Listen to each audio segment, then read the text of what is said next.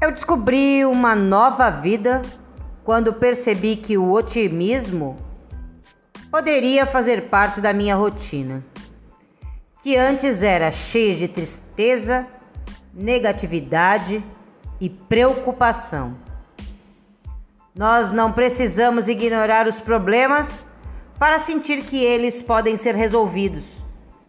Basta olharmos para ele sobre uma nova perspectiva a ideia de que podemos alcançar nossos desejos e que basta lutar pelos nossos valores, que faça com que as pessoas desenvolvam o otimismo aos poucos, até que ele seja totalmente incorporado aos nossos pensamentos e às nossas atitudes.